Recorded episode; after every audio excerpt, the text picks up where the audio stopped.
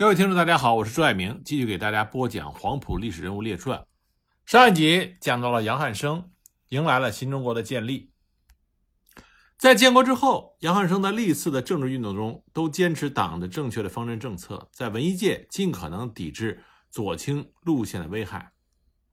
解放以后，杨汉生多年任周总理办公室副主任，长期是周总理和文艺界密切联系的纽带。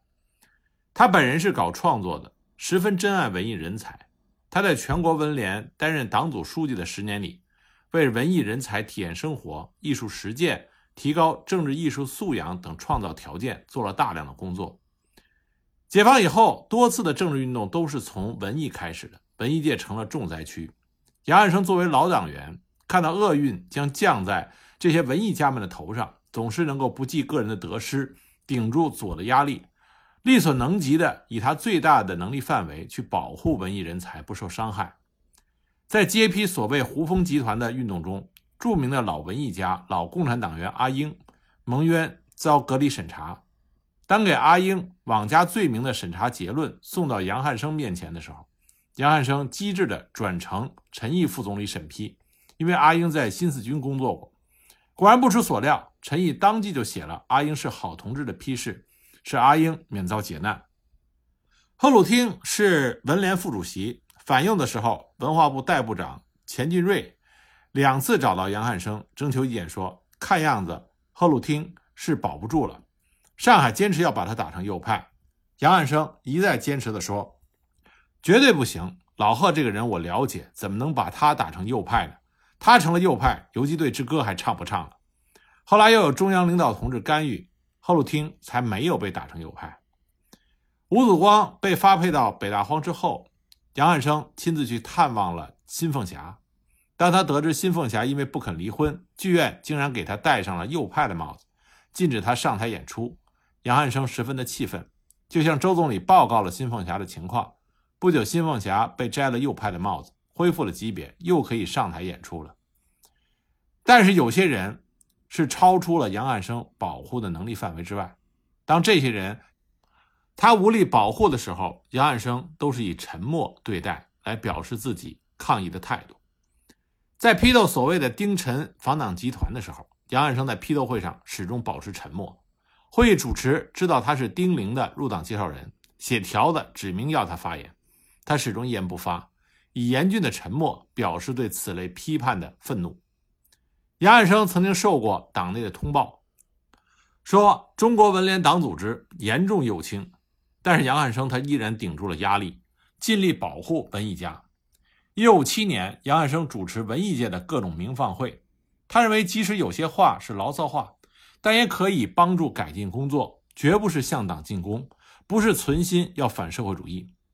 开始反右之后，上级要根据鸣放材料给人定性，他感到形势严峻。叮嘱有关的工作人员，除非报上已经点了名，有关单位来调资料的之外，所有鸣放会上的记录一律不要外泄，从而保护了一批发言激烈的同志。反右之后，文艺界一片的沉寂。杨汉生组织了十四期气氛宽松、以谈心为主的小型读书会，被邀请参加的人老中青都有，包括一些背着历史问题包袱的人和十五位才华出众的所谓右派。杨爱生对他们说：“请大家来，只有一个目的，就是通过学习，在提高思想认识的基础上，大家团结起来，更好地为人民服务。希望大家结合实际，边学边议，畅所欲言。我郑重宣布，不抓辫子，不扣帽子，不打棍子。”杨爱生是这么说的，也是这么做的。读书会给文艺家们提供了学习和交流思想的机会，他们感到了温暖，受到了鼓舞，大大激发了他们工作的积极性。最惹怒江青一伙的，恐怕是广州会议。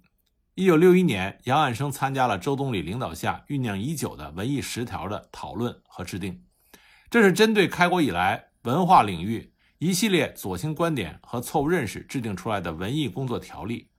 这年秋天，杨汉生在大连的时候，怀着兴奋的心情，积极地向辽宁师范学院全体师生和大连话剧团分别传达了文艺十条的内容。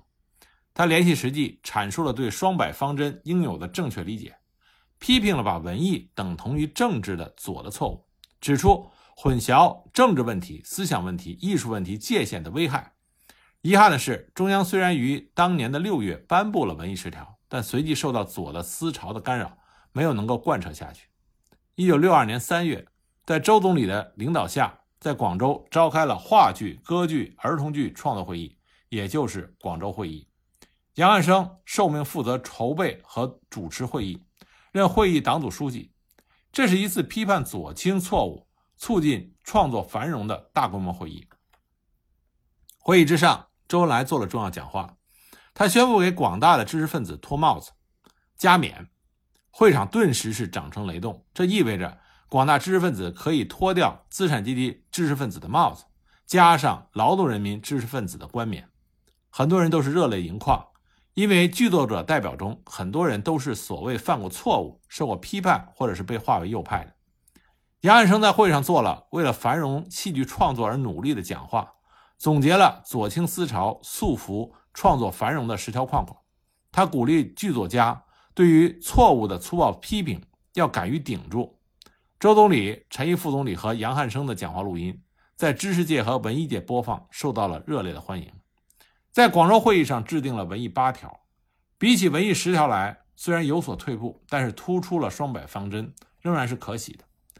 广州会议以后，杨汉生、老舍、张庚、曹禺等一行经福建、浙江、上海一路上传达和贯彻广州会议精神。杨汉生这个时候的心情是非常舒畅的，但是到了上海以后，杨汉生得知市委第一书记柯庆施严密封锁了广州会议上的讲话，一概不准传达。杨爱生冲破了阻力，与正在上海的江苏话剧团座谈了整整一天，传达了广州会议。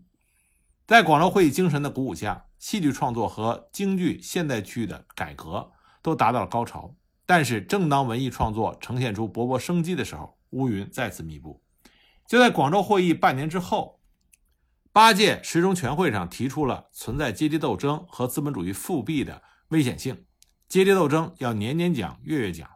此后，毛泽东又做了多次的批示和谈话。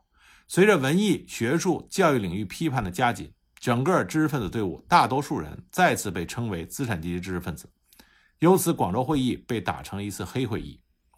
毛泽东对于文艺界的两次批示，特别是一九六四年批评全国文联和各协会，竟然跌到了修正主义的边缘，使文艺界立刻就笼罩在人人自危的紧张气氛中。杨汉生更是觉得泰山压顶。当时他认为毛泽东的话总是正确的，自己想不通是自己思想跟不上。他苦苦地检查自己的工作，认真地进行整风。他再次要求到农村去深入生活，加紧改造世界观。当时他上感欣慰的是，正在上映的《北国江南》受到了群众的普遍好评。他写这部电影的剧本是认真按照毛主席的教导，深入农村体验生活，怀着极大的热情，反映了农民改变落后面貌的冲天干劲儿。他着力通过各种矛盾，刻画出了几个活生生的人物，而且他认真听从了毛主席要抓阶级斗争的指示，在电影里编进了阶级敌人搞破坏的情节。可是他万万没有料到的是，恰恰是这部电影被康生当众打成了反党大毒草。一九六四年七月三十日，杨汉生正坐在全国京剧现代戏观摩演出总结大会的主席台上，在周扬做完总结报告以后，康生突然站起来，当面向杨汉生发难。他说：“你们看今天的《人民日报》了吗？《人民日报》对北国江南批得好，北国江南的女主角共产党员是个瞎子。”这就是骂我们共产党是瞎了眼的。杨汉生非常的吃惊，全场也为之悚然。杨汉生要求当场发言，但是被阻止了。杨汉生对康生的为人是有看法的。广州会议前，康生在预备会上口口声声的反左，但后来却出尔反尔。这次他批这部电影显然是恶意攻击，但问题的关键是批判文章由《人民日报》发表，并加了编者按。联系到前不久毛主席对文艺界的批示，杨汉生认为批这部电影显然是中央的意思，所以他十分痛苦。他在日记里写过，说我一片歌颂党、歌颂社会主义建设的热情，竟遭到这样严厉的批评，只能怪我的创作思想有问题，怪我的思想改造的不彻底。于是他苦苦地从自己身上找差距。一个在国统区复杂尖锐的对敌斗争中机敏警觉的老共产党员。出于对毛主席的信任和崇敬，他完全没有看到党内正在酝酿的一场风暴。一时之间，一起遭到批判的还有夏衍扶持的《早春二月》，田汉的《谢瑶环》，批判这些电影的文章铺天盖地而来，竟有五百篇之多，扣上了反党反社会主义大毒草的帽子。后来江青自己说，这场批判实际上是文化大革命的序幕，更险恶的厄运正在向杨汉生、田汉、夏衍他们扑过来。一九六六年六月，史无前例的大劫难席卷了整个中国。杨汉生失去了人身自由，他先被关进了牛棚，每天几场的拉出去挂牌示众，低头弯腰喷气式挨斗挨批挨打，最后被关进了卫戍区，最终是进了秦城监狱。田汉、杨汉生专案组直接归江青管，连到医院看病都必须由江青批准。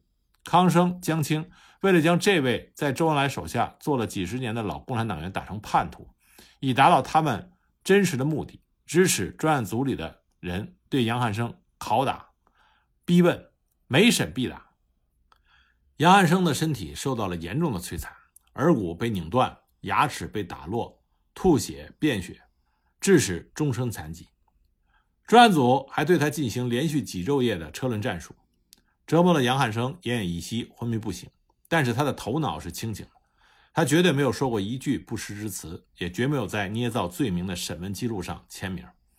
具有记录可查的档案统计，一共审问了一百零一次，没有一次有他的亲笔签名。这时候，杨汉生已经看出来江青一伙是在搞政治阴谋。他深知江青三十年代的底细以及心狠手辣的为人。解放后，江青兴风作浪的所作所为已经表露出他的私心和野心，特别是江青污蔑解放以来。文艺界被一条反党反社会主义的黑线专了我们的政，杨汉生知道江青就是想置他于死地，但是杨汉生顾不上考虑自己的安危，他担忧的是国家的命运，他伤心的是文艺界所受的摧残。一九六九年国庆节，在监狱中的杨汉生写下了这样的诗句：“滚滚洪流荡九州，惊雷轰坠百花楼，林伤遍体一何在？岁月残枝惹人愁。”表达了他当时对国家命运的这种忧虑。当他在监狱里度过他七十岁生日的时候，他写了一首《七十自寿》，诗是这么说的：“七十人生今不惜，青松玉老玉雄奇。铁窗久记心难记，遥想当年入党时。”表现了一个老共产党员坚持自己的信念和意志的这种决心。这是在一九七二年，那么两年之后，一九七四年，这个时候已经被监禁了八年之久的杨汉生，疾病缠身，半身瘫痪，但他依然忧愤的是国家的命运。他写下了这样的诗句：“忠良逐杀英豪死，大地沉沉万马安。八年浩劫山河泪，扭转乾坤岂无人。”杨汉生与田汉、夏衍、周扬并称为四条汉子。他们四个的冤案在文革期间是非常有名的。对于四条汉子，江青的批示是长期关押。那杨汉生备受疾病的折磨，生命是岌岌可危。那么在田汉被折磨致死之后，江青用他自己的话说是要留个活口，这才批准将杨汉生送到了医院。一九七五年春，邓小平复出主持工作，那被关押了九年的杨汉生才得以被释放出狱。但只是释放出狱，并没有给平反。一九七五年七月十二日，他跨出了监狱之门，但他看到的是灾难深重的国家。当时他写下了一首诗：“九死一生托牢笼，十年面地愤满胸。昂首敢向长天问，因何如此灾难重？”杨汉生出狱之后，他首先打听的就是周总理的情况。当他得知周总理这个时候已经心力交瘁，重病在身。还日夜为国事操劳，他痛心极了。一场文革已经隔断了他们两个人几十年的师生战友情，也剥夺了他再见到周总理的愿望。他只能暗暗的希望总理能够早日的康复。周总理呢，在病榻上也惦记着杨汉生的安危。一九七五年九月八日，周总理已经是病势沉重，还特地的嘱咐秘书，将杨汉生要求平反的信件交给当时已经负起全面领导责任的邓小平处理。十一届三中全会前后，邓颖超同志三次催问了杨汉生的平反问题。最后，在胡耀邦的大力支持下，杨汉生长达十一年的冤案，终于在一九七九年二月获得了彻底平反。平反之后，恢复了杨汉生全国文联副主席和党组书记的职务，并且担任了第四次文代大会筹备小组的副组长。全国政协增补他为政协常委。之后，他又当选为中共第十二届全国代表大会的代表。他的革命热情再次迸发了出来。他再次写下了“几经生死几安危，赢得今朝半残身。曙光在前去暗夜，绝把残生当新生”的誓言，并且发出了豪言壮语：“人生八十启云老，遇上征途更险峰。”那么，他重新恢复了领导职务以后，第一件事情就是着手筹备了田汉的追悼会。田汉是文艺界最先被四人帮迫害致死的同志。在一九七五年秋，杨汉生被专案组定为敌我矛盾，第一次被允许向党中央申诉的时候，他并没有为自己申诉，他为的是自己的老战友田汉叛徒的罪名而喊冤。他说：“我现在还活着，而田汉已经死了。”田汉在南京演戏的实情我最清楚，我不替他申冤，谁替他申冤？一九七九年四月二十五日举行了田汉追悼大会，大会极其的隆重，国家领导人都送了花圈，宋庆龄亲自出席，廖承志主持会议，茅盾致悼词，排队等候吊唁的群众人山人海，大家为了亡灵获得昭雪、正义得到伸张而欢欣。人民日报报道了追悼会的消息，并且登载了杨汉生抱病通宵达旦修改定稿的长篇祭文，痛悼田汉同志。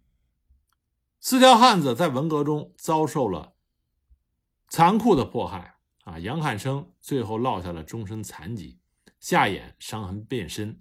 周扬复出工作几年之后，旧伤复发，成了植物人，而田汉就没有能够看到沉冤得雪的那一天。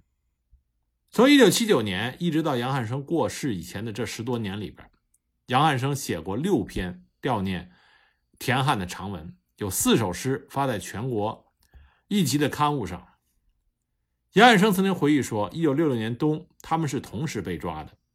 在杨汉生的悼文里，他就说：“我从听觉上知道你曾经囚禁在我的楼上，夜静更深，更能听到你的咳嗽之声。”而且每晚听到了你的咳嗽声，我才能安心入睡。